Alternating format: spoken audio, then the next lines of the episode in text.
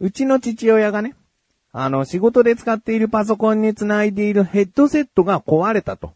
えー、仕事上スカイプを使うことがあるので、えー、ヘッドホンにニョローンとこうマイクの出たヘッドセットですね。こちらが壊れたというので買ってきてほしいと言われたんです。で、壊れたっつってどこが壊れたのかなって見たら、えー、ちょうど耳に当ててる部分と頭の上を通る、えー、バンドの部分バンドの部分と耳のボコってなっているヘッドホンの連結しているプラスチックの部分が割れちゃったと言うんですね。うん、なんかどうやらね、えー、つけたり外したりするときに変な持ち方の癖がついてて、そこにずっと負荷がかかっていたのかなと。うんで、プラスチックの部分が折れてしまったからもう片方もうブラブラしちゃってるから、つけられないということで壊れたというんですね。でもこのヘッドホンね、1ヶ月か2ヶ月前ぐらいに買ったんですよ。ヘッドホンの寿命としたら早すぎる。うーん、よほど変な癖でいつもそこに負荷をかけた取り外し方をしてたんじゃないかなと思うんですよね。えー、でね、たった1、2ヶ月前に買う前っていうのは、耳の穴のところにただ置く、いわゆる半開閉型っていうんですかね。外の音も聞こえるし、うん、その耳にぴったり密着しているから聞こえるよっていう。で、それがスポンジのカバーがついてるわけですね。だけど、スポンジのカバーがボロボロになっちゃったから、うんもう、プラスチックの部分を直接当てて使ってたら痛いと。だから新しいのを買おうっていうことで買って、それが壊れたんですね。その新しいのっていうのは、まあ、価格は非常に安いんですけれども、密閉型にしたんです。あの、父親はその耳にこう当たるのが痛いんだろうなと思って、で、音もいいしね、その密閉型の方が。えー、だからもうその方がね、えー、ちゃんとヘッドセットとして使えるし、音もいいし、えー、僕もあの、こういった音声番組の編集とかなんかはもう、あの、密閉型を使っておりまして、で、まあ僕が持ってるのは友人がプレゼントしてくれた結構高いヘッドホンなので、未だに全然、もう3年目ぐらい ?4 年目なのかな？もうすごい長いこと使ってても、全然大丈夫なヘッドホンなんですね。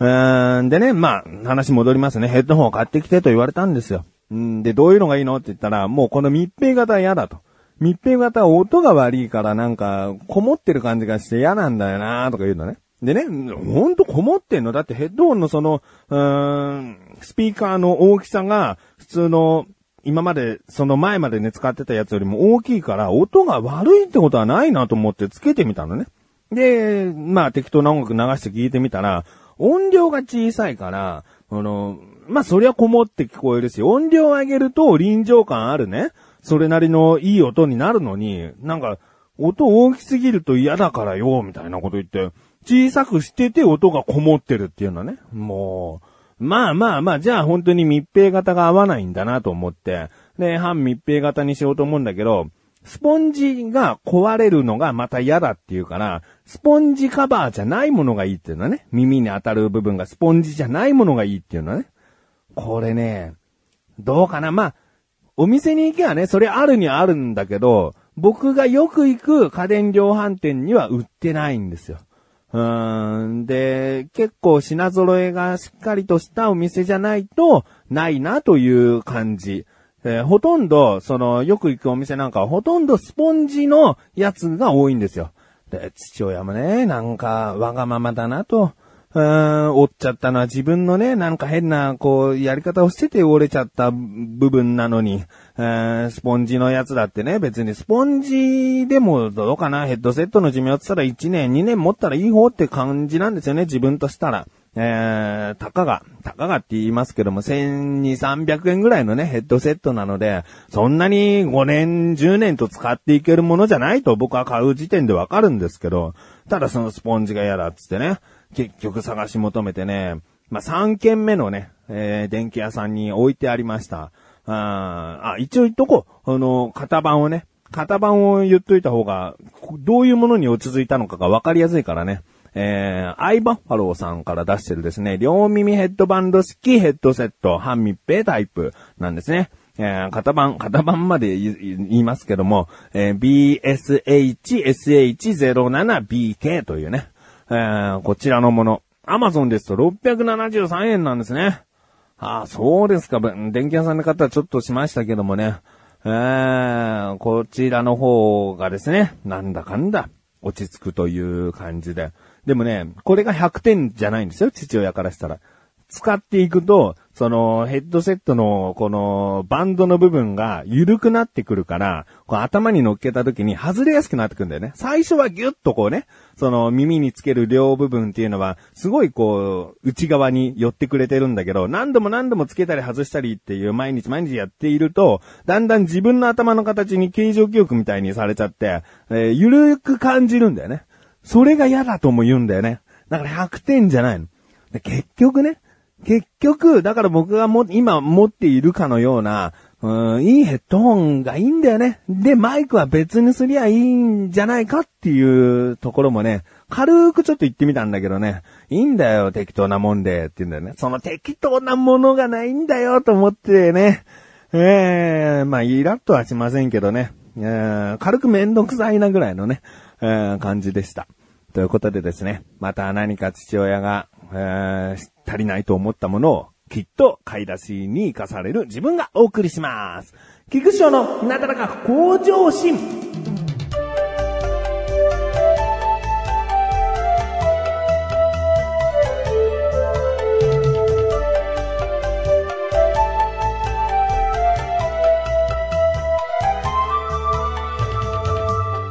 えー、7月最後の、えー、なだらか向上心となりましたね。あ、2015年の7月最後ですよ。ああのー、7月が終わるということはですよ。僕は5月1日からダイエットをし始めて、8月1日に終了するという風に言ったと思うんですね。だから丸3ヶ月。3ヶ月間ダイエットをして、当初は26キロ痩せたいと言っていたんですが、停滞期とか色々とあって、じゃあ20キロにするっつってね。え3ヶ月で20キロ痩せる宣言をしましたと。なので、今回結果発表ということでもいいのかもしれないけども、まあ、29日なので、えできたら体重を測る日としては、ちゃんと8月1日の毎日測っている朝起きてすぐというね、その時間に測った体重で比べたいんですよ。やっぱり、毎日毎日ね、体重を測っていると、ちょっとしたことで体重っていうのは変わったりもするんですよね。朝起きてね、お水コップ一杯飲んでもね、やっぱり 100g 以上あるわけですから、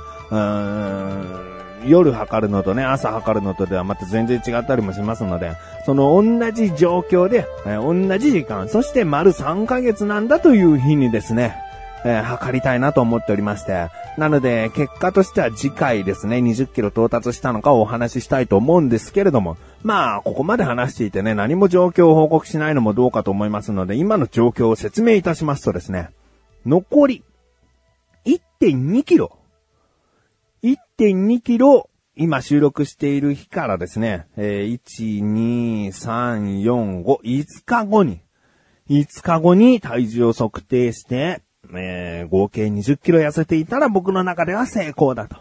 いうことになりますね。うん。まあ、何度もね、この番組では言っておりますけれども、この20キロ痩せたらおしまいじゃなくて、僕はもう毎日毎日、毎朝毎朝体重を測る癖もついた。もう3ヶ月間測り続けるってさすがに癖になってくるね。うーん、まあ、完全なる、その、リズムにはなってないかもしれない。まあ、たかが3ヶ月とも言えるしね。だけど、毎日毎日体重測っていくから、やっぱり8月に入って、うん、好きなものは食べるけども、その好きなもの食べた。でも次の日体重測った。うわー、1キロも増えてんのかってなったら、やっぱりもう気にしていく。うん、リバウンドをした時点で負けだと思うんだよね。えー、旦、この3ヶ月間のダイエットをして勝って、そこからずっと防衛していきたいんだよね。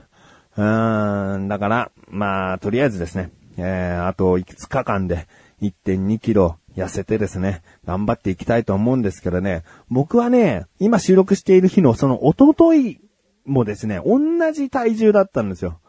だから、あと1週間で、1.2キロ痩せればいいのかっていうモチベーションだったんですよ。だけどですね、その、おとといの日に、おとといの朝に測った時点では、もうその残り1.2だったんだけど、その日がですね、僕はちょっと用がありまして、えー、お台場の方とかに行ってたりしたんですね。で、午前中から出発して、で、どっかで外食してもよかったんですけども、なんだかんだ自分としては食べるタイミングもなくて、あと行ったお店がもう自分の食べれるメニューがなかったりとかね、えー、そういうこともあって、ほぼ食べてないんです。ほぼというのは、その日中何を食べたかというと、スターバックスに行きまして、ピーチインピーチフラペチーノという、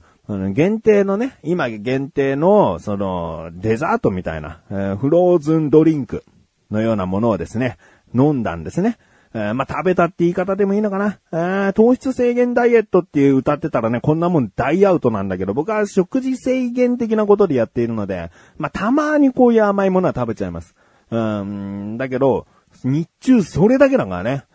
えー、なので、水分的には大丈夫なんですけども、栄養的にはですね、その日ずっと出かけていて、えー、夕方に帰ってきたんです。うん、で、夕方帰ってきたらね、餃子を焼いてると。で、餃子がですね、全部で95個あると。うーん、あの、普通に僕はじゃあ食べないってなったら絶対に余る量なんですね。僕がもうむしゃむしゃ食べても、うん、数個余るかなぐらいの量なので、いやー食べたいな。僕今日食べてないしな。で、お台場行ってきたんですけども、あまりいい出来事はなかったんですね。だから、ストレス的にも、うん、食べたいなと。餃子といえば皮の部分は炭水化物ですから、えー、本当は食べない方がいい。まあ甘いものはもちろんだったんだけども、もう夜になってるから、本当は食べない方がいい。うーん、だけど、本当に今日何も食べてない。もう、あの、固形物を食べていないので、うーと思って、食べちゃいましてね。えー、30個から40個ぐらいですかね。いや、40個はいってないかな ?30 何個ぐらいですね。食べちゃいましてね。だけど僕はその日の朝、最軽値。ね、残り1.2キロを痩せればいいんだというね。えー、最も自分の中で体重の減っていた時期という油断もあったね。いろいろあった。嫌なこともあった日だったし、食べてないという日だったし、餃子ならっていうね。えー、皮は炭水化物だけど中はもう肉とか野菜ぎっしりのものだから、ラーメンってなったら食べないよ。チャーハンってなったら食べない。うん、だけど餃子だけだったらと思って、すげえ食べちゃったんだよね。そこで5個とかにしときゃいいのに、止まらなくなっちゃって。ね。で、その次の日の朝測ったらですね、0.6キロ。0.6キロ太ってたんですよ。ね。だから残り1.8になったわけですよね。やべえやべえっつって。で、今日今収録している朝になんとかですね、引き戻して1.2キロ、残り1.2キロにしたんですよ。えー、まあこんなことがあってですね。いや、こういう甘えが今後リバウンドを招くんだよって思うかもしれないけど、今このダイエットの佳境の時期にこういう経験をして僕は良かったと思う。やっぱりそういうもんなのねっていう勉強になったから。うん、食べ過ぎとかもそうだし、夜の時間に食べるってことは、こういうことだとかね。あと、これぐらい太っても、こうすれば痩せていけるっていうこともですね、えー、ちゃんと身について、えー、覚えてきているので、まあ、最後の方でこんな勉強してどうなんだってなるかもしれないけど、うーん、そういうもんなんだなと思って。だから5日間でですね、じゃ頑張るよ。うん、1日で0.6キロ痩せたってことでしょ？って言うと、ズバリそうなわけですよ。だから頑張ればですね、全然、あと5日間で1.2キロ頑張れると思うので、えー、次回、結果をお伝えしたい。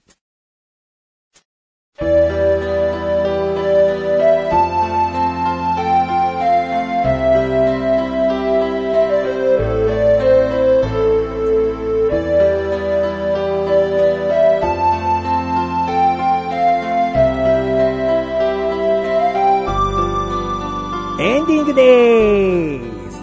えー、次回はですね、もう先ほども話しました通り、このダイエットの結果発表会という感じになります。いろいろとですね、こういうものを食べましたとか、そういう話もしたいなと思っておりますし、もしダイエットのことで聞きたいこととかですね、実際こういう時どうしてましたとかね、えー、なんかそういうことがありましたらですね、メールでいただければ、その次回、えー、お答えしたいなとも思いますので、もしやりましたら、なだらか向上心宛てに、もしくはツイッターの自分宛てにですね、ダイレクトメッセージなり、リプライなりで何かしら、えー、メッセージをいただけたらなと思います。ということで、なだらか向上者は毎週水曜日更新です。それではまた次回、お会いいた菊池翔でした。メガネたまーにでもあるよ。お疲れ様に。